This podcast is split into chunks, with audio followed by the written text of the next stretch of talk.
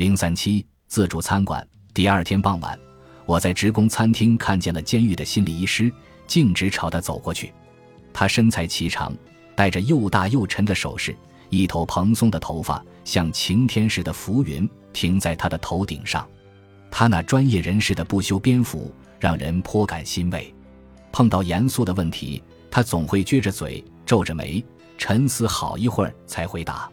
今天我有问题要请教他。在打招呼前，在他开始吃从家里带来的豆腐沙拉前，我将餐盘放到他旁边的座位上，张口就问：“那么，反移情作用有什么危害？”他停下手，撅起了嘴。反移情作用是我以前从他那里听说的一个概念。按照他的用法。他指的是从事与精神病患或犯人相关工作的人，可能会将他们与自己生命中某个重要的人联系在一起，于是他们会以平时看待这个人的方式来看待这个病患或犯人，比如说用一种不合情理的心理对待一个犯人，混杂着同情和妒忌，因为他总会让你想起自己的兄弟。这位心理医生终于开口了：潜在的危害有很多。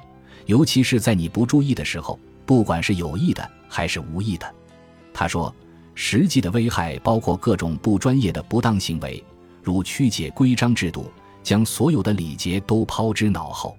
一个人会有情感，这是很自然的，也是不可避免的。关键是要认清现实，坚守底线，控制局面。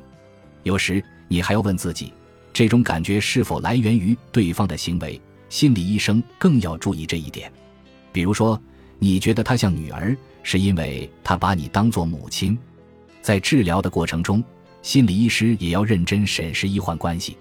听上去很麻烦，我说：“是啊。”他笑了。不过我的职业就是处理麻烦，你也是。他又说道：“如果你有这种困扰，可以来找我，我不会去的。”谈话疗法对我作用不大，我更倾向于冥想疗法。在冥想中，我想我是经历了一种相反的移情作用，不把犯人看作一个可爱的人，而是将可爱的人看作一个犯人。我在我神秘的外婆身上看到了杰西卡的影子，痛苦的孤独和无尽的沉默。我只听得见外婆的恶言恶语，总是以此来评价她，从不去理解她的困境。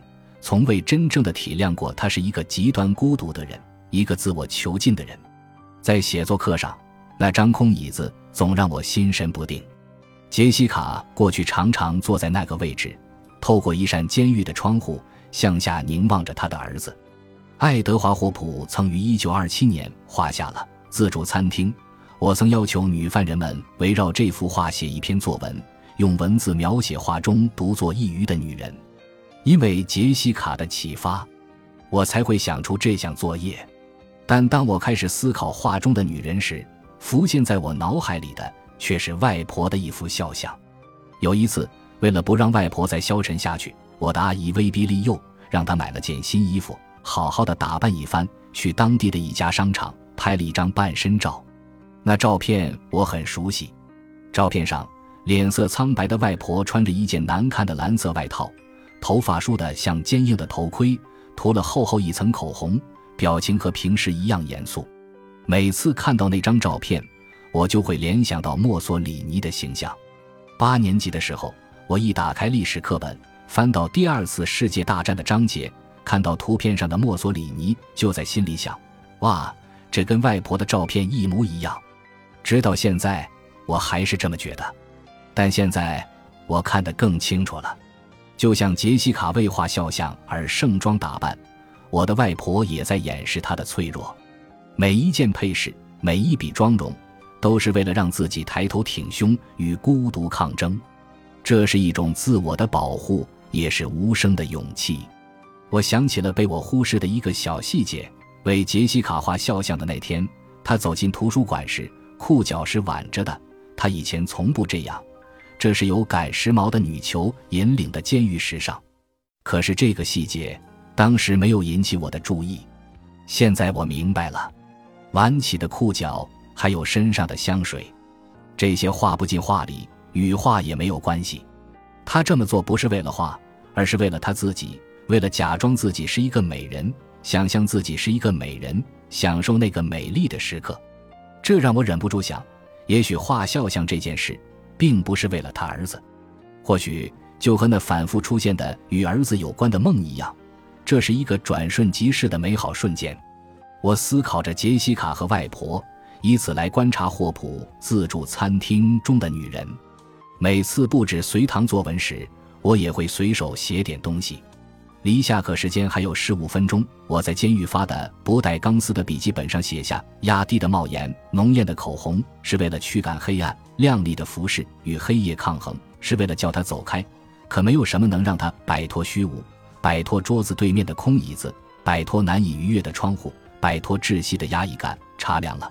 从记事以来，我最害怕的记忆就是与外婆相处，以这种方式哀悼杰西卡。也让我找到了哀悼我那难以相处的外婆的方式，还从中明白了别的事。和我的囚犯学生一样，我也需要这些写作课。